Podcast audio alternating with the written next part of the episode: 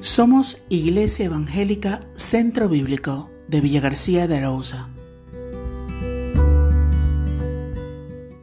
Quiero invitaros brevemente en esta mañana a pensar en un tema que nos encanta a todos. Los que habláis inglés, ahí tenéis una lista de valores, verdad, ética, moral, honorabilidad, toda una serie de normas reglas que tienen que ver con, la sociedad. Las normas sociales que nos mueven en la vida son el conjunto de reglas que deben de seguir las personas que viven en comunidad para tener una mejor convivencia, para tener un mejor desarrollo de nuestra sociedad, para tener mejores actividades como seres humanos. Reglas que regulan las acciones de los individuos entre sí.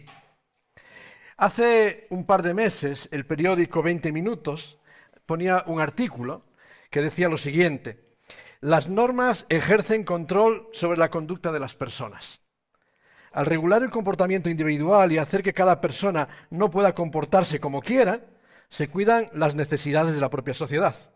Las normas consiguen que un grupo amplio de humanos se mantenga unido sin que reine el caos. Gracias a las normas, entendemos que formamos parte de un grupo y aceptándolas y actuando de manera coordinada, lo mantenemos al grupo unido. Cuando cumplimos las normas, se potencia un mayor control de uno mismo, se crea un límite, no solo social, sino también individual. Normas. Realmente cuando entras en Internet y hablas de normas, te hablan de un montón de artículos de la importancia que tienen las normas en el hogar de la importancia que tiene las normas y enseñar las normas a los niños. Pero yo no sé si os pasa a vosotros. A mí no me gustan las normas. A mí no me gustan. ¿No se ve? ¿Está apagado? Ah, enciéndelo, por favor, el, proyector en el mando ahí.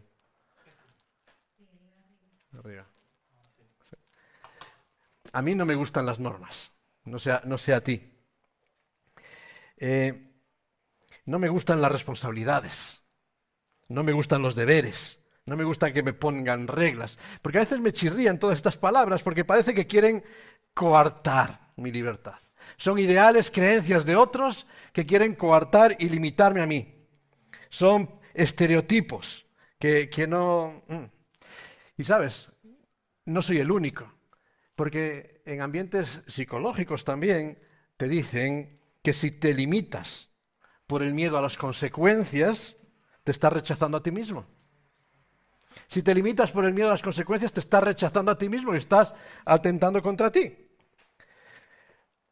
Pero a mí esta, esta frase, que es bonita, cuando la lees así, si te limitas, estás atentando contra ti, me genera un conflicto.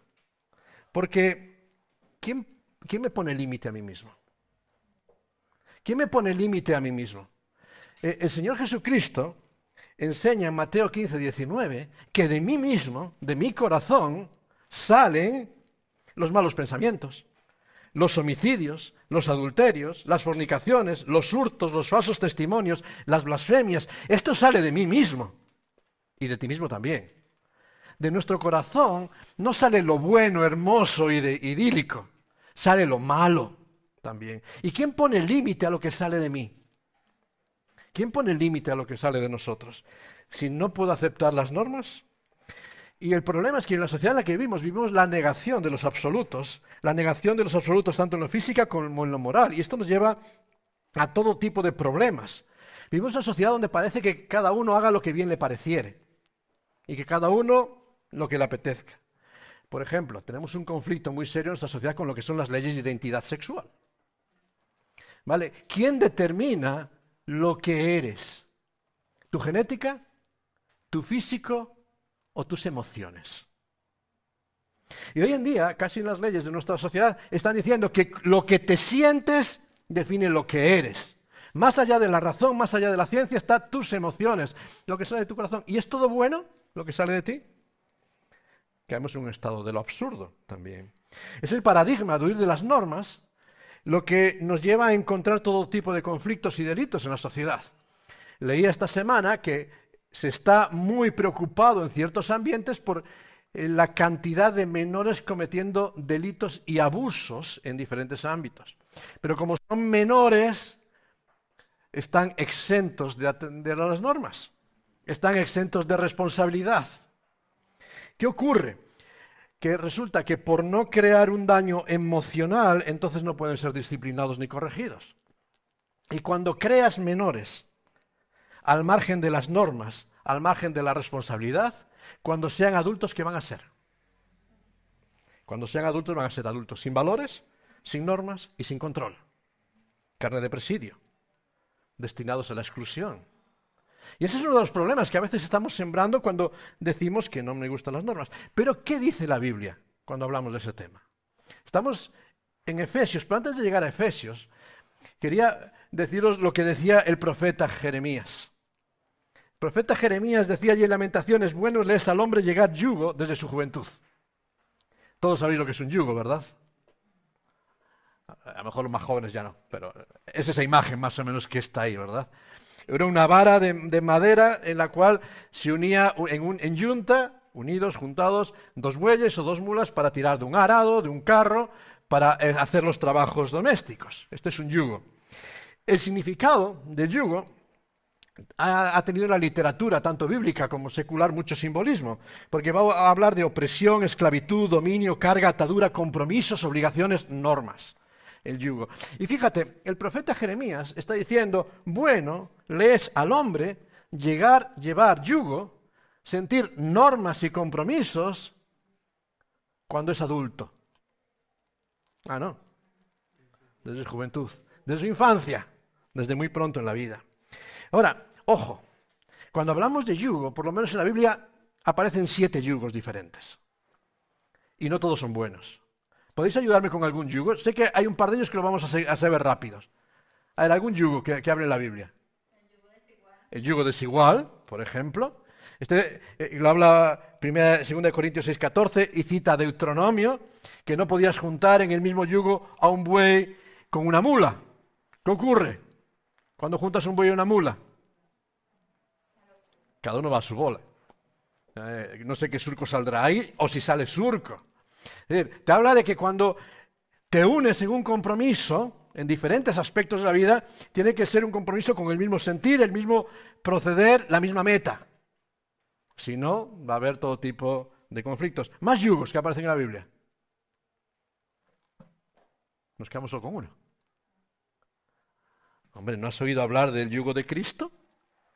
Mateo 11, 29, 30, que es fácil, que es ligero, que es el que realmente conviene en nuestras vidas. Levítico 26 nos habla del yugo de la opresión, de la esclavitud.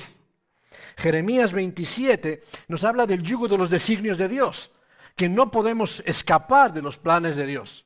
Dios tiene un plan para la historia y estamos sujetos a él. Lamentaciones 1.14 nos habla del yugo de nuestras rebeliones. Cómo estamos atados muchas veces con nuestras rebeliones, adicciones, con nuestros propios pecados. Nos habla Hechos 15 y Gálatas 5, no de un buen yugo, que es el yugo del legalismo religioso, cuando a veces nos quedamos en estas esclavitudes de la norma. Nos habla 1 Timoteo 6.1 y Romanos 13.1 del yugo de la autoridad donde también tenemos que estar sujetos. Claro, no todos los yugos son buenos. Por eso la clave para la vida no es huir de los yugos. La clave es aprender a saber cuál es el yugo que conviene para nuestras vidas. El yugo no es algo que nos limita, que nos daña, sino que es algo que nos liberta cuando lo entendemos, lo aceptamos y buscamos aquel que es mejor para nuestras vidas. Ahora, ¿sabes? ¿Cuál es la prueba de que estamos llenos del Espíritu de Dios? Porque esto es lo que quiero hablar en esta mañana. ¿Cuál es la clave de que estamos llenos del Espíritu? Porque a veces en ámbitos cristianos hemos pensado que estar lleno del Espíritu es cuando siento un fervor y empiezo a decir aleluya, gloria a Dios. O cuando mis emociones se rompen. Sí, son manifestaciones de la presencia del Espíritu en nosotros. De hecho, Efesios capítulo 5, venid conmigo un momento, en los versículos 19 y 20 nos habla de estas expresiones que tienen que ver con el hablar, con el desarrollar nuestras emociones delante de la presencia de Dios. Pero hoy quiero invitaros a leer el versículo 21, solo un versículo. Porque el versículo 21, fíjate, está en un punto donde muchos autores no saben dónde colocarlo. Unos lo introducen con la con la primera parte de todo lo que viene después, otros lo ponen como final de lo que viene antes, está en medio. Y yo realmente creo que este texto, este versículo 21 de Efesios capítulo 5, Pablo nos está hablando de la importancia de asumir normas en la vida para muchas cosas. Después nos va a ayudar en todas nuestras relaciones humanas. Pero esto es la clave. Y Pablo dice ahí, Efesios 5, 21, someteos unos a otros en el temor de Dios. Puedes aprender este texto hoy, ¿verdad? Ya lo sabes, pero puedes recordarlo hoy. Someteos unos a otros en el temor de Dios. Fíjate que estás lleno del Espíritu de Dios, se va a manifestar en cómo están tus relaciones con los que te rodean en tu entorno, tus relaciones horizontales. A partir de aquí, Pablo, va a hablarnos de que desde este principio se sana el matrimonio. Fíjate, Efesios 5, 22 al 33, va a hablar del matrimonio, relaciones esposos y esposas, bajo el concepto de la sumisión. De esto hablaremos en el próximo mensaje de Efesios. Tendrás que esperar un poquito, pero hablaremos de ello. ¿vale? Pero empieza el principio, es este, la sumisión. Va a hablar también de solucionar los problemas de padres e hijos, tan deterioradas en el día de hoy. Y las relaciones padres e hijos, hablaremos más adelante, capítulo 6, versículos 1 al 4, parte de este principio de la sumisión de los unos a los otros. Pero va a hablar también de ese conflicto que son las relaciones laborales entre jefe y empleado, y esos conflictos que están en la base de muchas revoluciones sociales. Pues también parten de este principio que está en Efesios 5:21. Someteos los unos a los otros. Y básicamente en este texto entiendo que Pablo nos dice tres cosas, muy sencillas. Y así podemos quedarnos con ellas. Tres cosas. La primera, que nos dice, a ver si pasa, ahí, es un deber. Un deber que tenemos como cristianos. Es el deber de someternos. Y aquí Pablo está usando un término griego que es upotaso, que es un término militar. Significa ordenar abajo. Sé un subordinado. Sé un soldado raso. ¿Sabes? En, la vida todos queremos ser capitanes. Y sin embargo el Señor nos dice que somos soldados. En la vida todos queremos mandar y ser generales. Y, y citamos muchas veces este poema que se hizo famoso con Nelson Mandela, ¿no? Soy el dueño de mi destino, soy el capitán de mi alma. Qué bonito suena. Pero es que la verdad es que todos necesitamos aprender desde la humildad, desde la sencillez, que somos soldados. Y tenemos que sujetarnos. En latín, el término, me gusta, este término subiectare, que dice inmovilizar, sostener una cosa para que no se desordene y no se caiga. ¿Sabes? La vida del Espíritu, la vida del Espíritu Santo se manifiesta cuando aprendemos a ceñirnos. A ceñirnos a la norma, no hacer lo que yo quiero, sino realmente lo que necesita el entorno. Me llamaba la atención cuando Pedro, cuando Pedro es restaurado por el Señor allí en Juan 21, el Señor usa unas palabras con Pedro que, que son estremecedoras. Y dice Juan 21, 18, Pedro, cuando eras más joven, te ceñías e ibas a donde te daba la gana. Hacías lo que querías. Estabas viviendo tu libertad. Pero cuando ya seas maduro, cuando seas viejo, extenderás tus manos y te ceñirá otro y te llevará donde no quieras. Fíjate, aprenderás a ser soldado.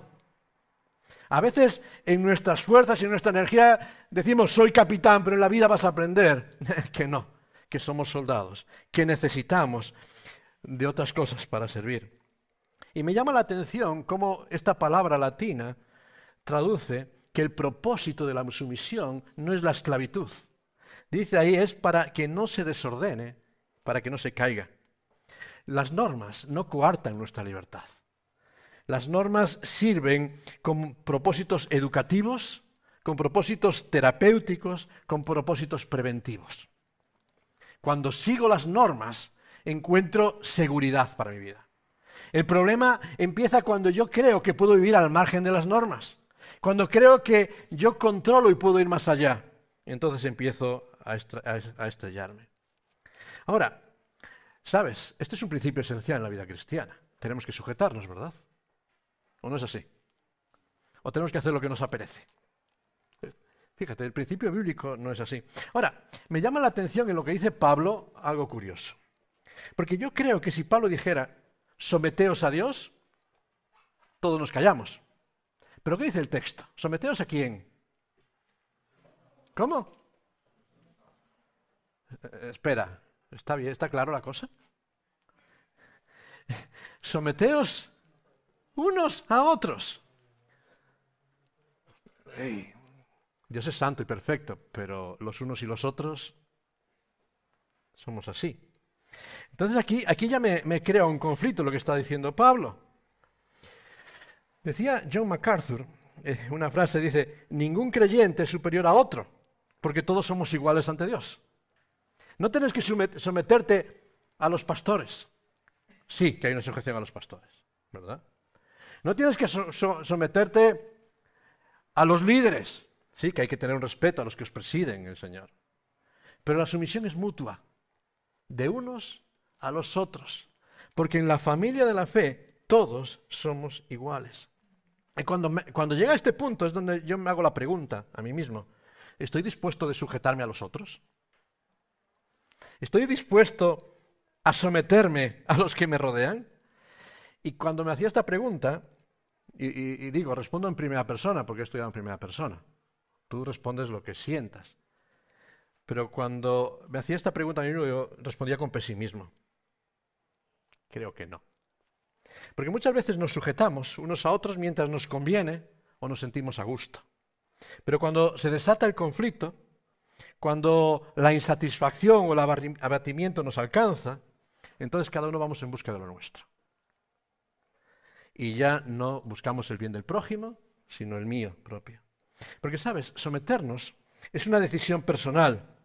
Es algo que tengo que ejercitar, no puedo demandar. Oye, que la Biblia, Max, la Biblia te dice que tienes que someterte a mí. ¿Qué? Pero esto no es lo que dice la Biblia, ¿verdad? Dice que más tiene que someterse yo a él. Es un ejercicio mutuo. No, no tenemos que tomar estos textos para decir, oye, mira lo que dice ahí, que tienes que rendirme cuentas. No, es un ejercicio mutuo. Y la palabra me lo dice a mí. Y te lo dice a ti. Es por separado, ¿verdad? Es una decisión personal. Pero sabes, someternos implica renunciar a nuestros derechos. Renunciar a nuestro placer, a nuestra comodidad, a nuestras prioridades por las del otro. Espera, que yo también estoy cansado. Pero significa que tengo que renunciar lo mío. Someternos implica estar dispuestos a perdonar y a pedir perdón, a reconocer mi culpa y a ser sensible para restaurar lo otro. ¿Y estamos dispuestos a someternos? Y digo que no. Y sigo diciendo que no. Porque si estuviésemos dispuestos a cumplir este principio de estar llenos del Espíritu en nuestras vidas, ¿por qué proliferan tanto tipo de denominaciones, incluso dentro del ámbito evangélico? Donde personas se reúnen por todo tipo de afinidades personales en vez de estar dispuestos a sujetarse los unos a los otros. ¿Por qué surgen tantos conflictos enquistados entre hermanos que no estamos dispuestos a restaurar ni a perdonarnos los unos a los otros? ¿Por qué se manifiestan tantas murmuraciones al hablar los unos de los otros también en medio de la iglesia para intentar que los otros hagan lo que nosotros deseamos? ¿Por qué se producen tantos voy a usar la palabra chantajes espirituales, para intentar presionar a otros para que hagan lo que yo quiero y no yo lo que ellos desean y necesitan. Cuando pensaba en esto, venían a mi mente dos ejemplos de sujeción, uno malo y uno bueno. En el malo venía a mi mente Caín. Busco uno malo, muy malo. ¿Vale? No uno malo medio. Porque Caín llegó a preguntar al Señor, oye Señor, ¿soy yo acaso guarda de mi hermano? ¿Tengo yo responsabilidad con el otro? Claro, él se sentía mal porque se sentía un poco rebajado y él dice, no, no, aquí hay privilegios, hay favoritismos. Es que no hay amor. Es que en esta familia nadie nos entiende. Y mira, me tienen marginado. Y como estoy marginado, voy a tomar cuentas en el asunto. Y en vez de someterse, ¿qué hizo? Tomó una piedra y se cargó al hermano. ¿Y se lo cargó por qué? porque no era amado, porque no aceptado, no, se lo cargó por sus envidias, por su desazón, por su egoísmo, y rompió el vínculo de la desazón por su propia maldad, por lo que salía de su corazón, no la del otro. Y a veces esto es lo que se da entre nosotros. Un ejemplo malo, muy malo. Pero he puesto uno bueno, también muy bueno. Y a veces podía pensar en Pablo. Pablo que se hizo todo a todos para ganar a algunos. Pablo que no estimó lo que era para su dignidad, sino que se rebajó y dejó su dignidad. Pero creo que se queda corto. El ejemplo para mí es el del Señor Jesucristo. La sujeción perfecta, ¿verdad? Por amor, y lo hemos visto en esta mañana, se despojó de su gloria. Por amor se humilló hasta lo sumo. Por amor se arrodilló para limpiar los pies sucios de los discípulos que le negarían y le abandonarían.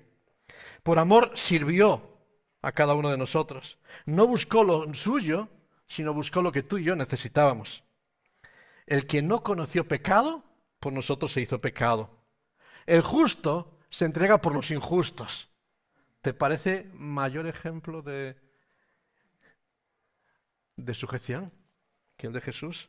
E incluso cuando estaba en el grado máximo de tortura, cuando estaba en la cruz agonizando, ¿sabes lo que sale de sus labios? Señor, haz descender fuego del, cielo y consúmelos a todos. ¿Se lo merecían? Nos lo merecemos. Pero de sus labios salió, Padre, perdónanos. En la cruz, con su cuerpo quebrantado, dice, perdónalos. Perdónalos a ellos y perdona a Eduardo. Porque sigue defraudándome, engañándome tantas veces. Se sujetó a los otros, que éramos nosotros, para que por su herida nosotros seamos sanados. Sujetarnos los unos a los otros, ¿a quién nos parecemos? ¿A quién te pareces? ¿A Caín o a Jesús?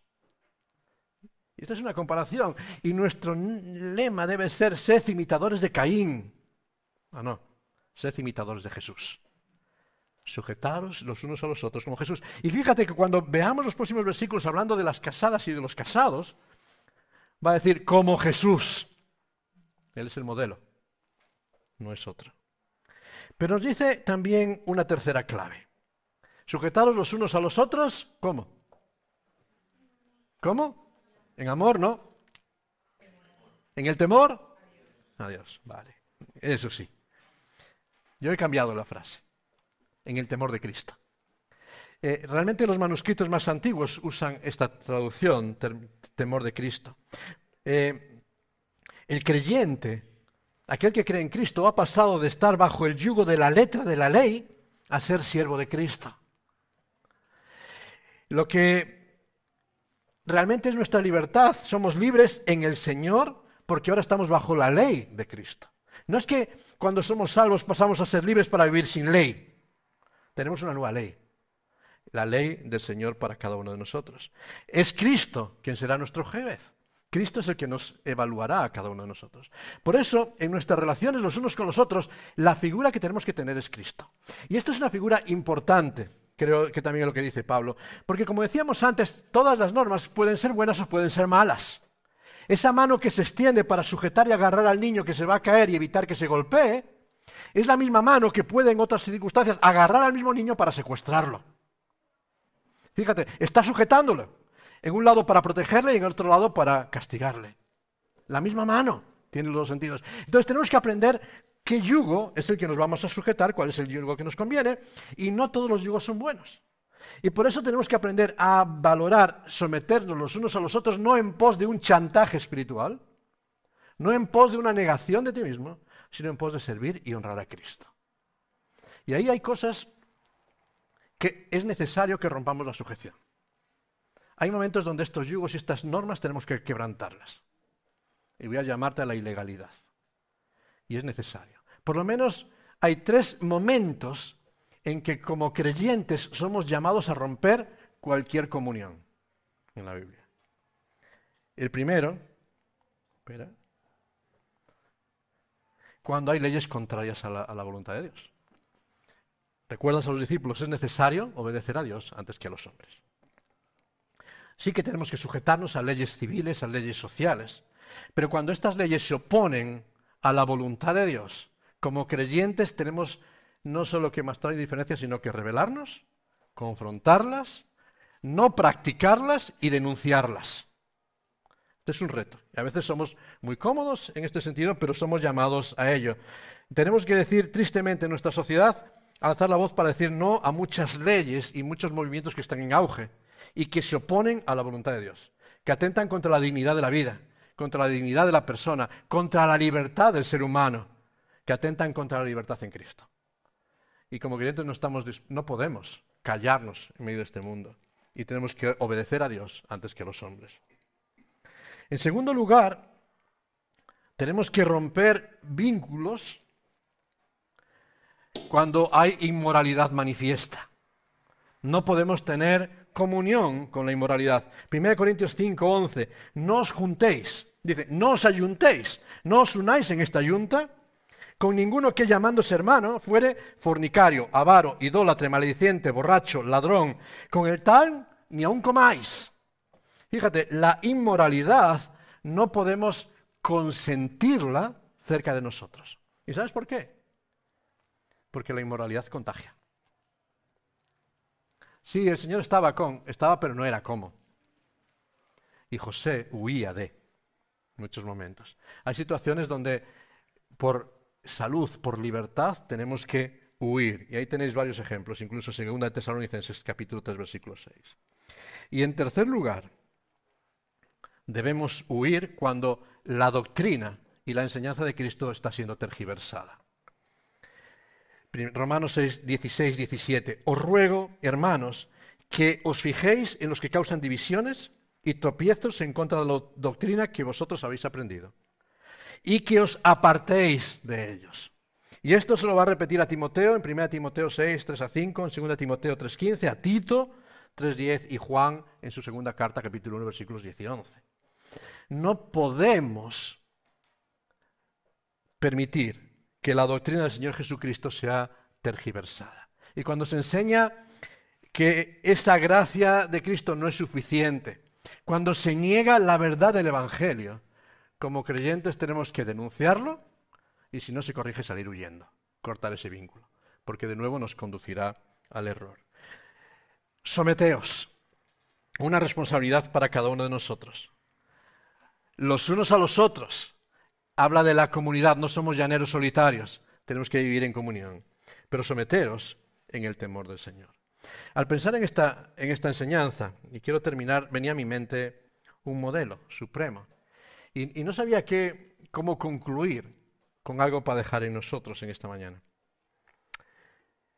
Y venía a mi mente un texto de la Escritura, es mejor que hable de la Escritura que que hablemos nosotros, ¿verdad? Un texto que conocemos, Filipenses capítulo 2, versículos 5 al 8. Porque, como decíamos hace un momento, el modelo supremo de todo lo que tenemos es Cristo. Es el modelo de lo que significa sujetarse en temor. Jesús mismo se sujeta a la voluntad del Padre, aunque esto le llevó hasta la cruz. Entregó sus derechos, entregó sus privilegios para obedecer y servirnos. Es el modelo que va a servir para los esposos, para las esposas, para los padres, para los hijos, para los empleados y para los empleadores. Ahora, fíjate en ese texto de Filipenses 2, tres cosas que el Señor Jesucristo hizo. Dice ahí, haya pues en vosotros el sentir que hubo también en Cristo Jesús, el cual, siendo en forma de Dios, no, no estimó el ser igual a Dios como cosa que aferrarse. Fíjate, sino que se despojó. Hablábamos hace un momento que someterse implica despojarse de nuestros derechos. Y Jesús se despojó y se limitó a sí mismo de sus derechos, de su dignidad. Se despojó de su comodidad en el trono para empezar a, pisar caminos polvorientos en esta tierra. Se despojó tomando forma de siervo. Se despojó haciéndose y limitándose según los hombres.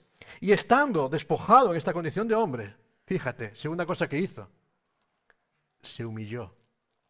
Se humilló hacia sí mismo. Se rebajó hasta lo más servil. ¿Vino para ser servido? No, vino para servir. Y ejemplificó eso arrodillándose y tomando el lebrillo para lavar los pies a sus discípulos. No demandó títulos. No demandó reconocimiento. No demandó que le pusiesen en un altar. Incluso cuando querían entronizarle se escapaba. Huía de esto. Vino para servir en humildad. Pero sin embargo, por su servicio ganó el derecho de ser reconocido. No impuso el reconocimiento. ¿Sabes? Yo soy de las personas que digo que los reconocimientos no se demandan, se reconocen. Y lo reconocen los otros, no los unos. Se humilló, se humilló a sí mismo. Y dice más, que habiéndose humillado a sí mismo, dice, se hizo obediente. Obedeció, siendo Dios mismo, aceptó la voluntad del Padre, aunque sabes, aceptar la voluntad de Dios no era fácil. A veces decimos nosotros es que seguir a Cristo cuesta. ¿Has tenido que sudar grandes gotas de sangre alguna vez en tu vida?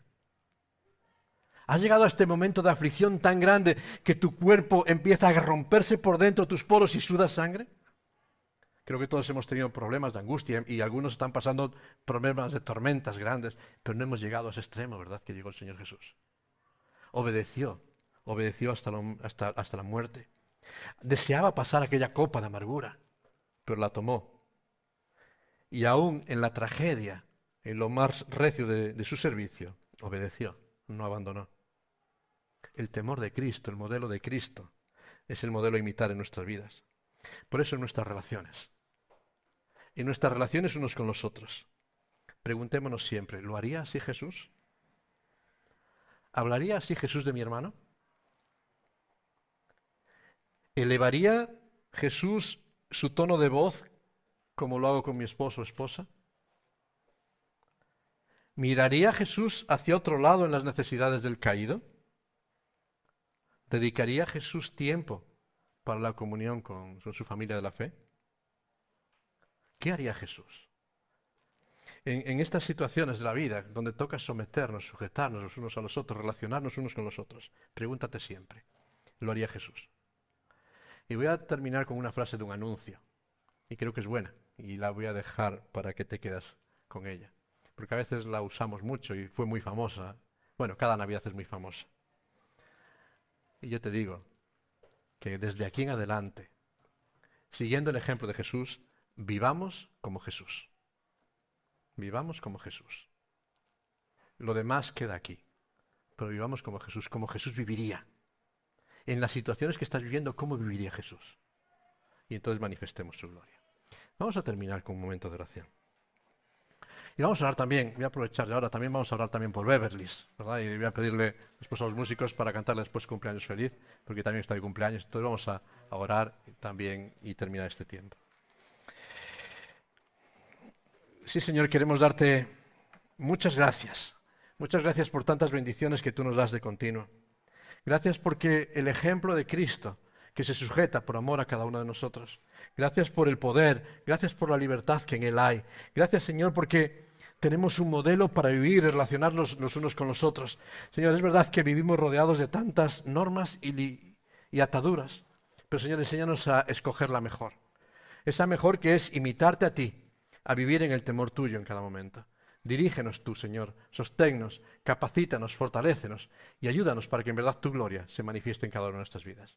Señor, también esta mañana queremos darte gracias por la vida de Beverly y pedir que tú sigas bendiciéndola en cada momento, que la bendigas en este día de, de celebrar, que también estés ayudándola y que en medio de este tiempo también ella pueda descubrir en su vida y en su experiencia ese temor, ese temor tuyo que cambia la historia, que cambia todas las cosas. Sigue obrando en medio de tu pueblo y sigue ayudándonos para que en cada momento podamos vivir, vivir como Jesús, reflejándote en todo. A ti, Señor, sea toda la gloria y toda la honra y derrama tu bendición sobre tu pueblo. Te lo pedimos en tu santo nombre. Amén.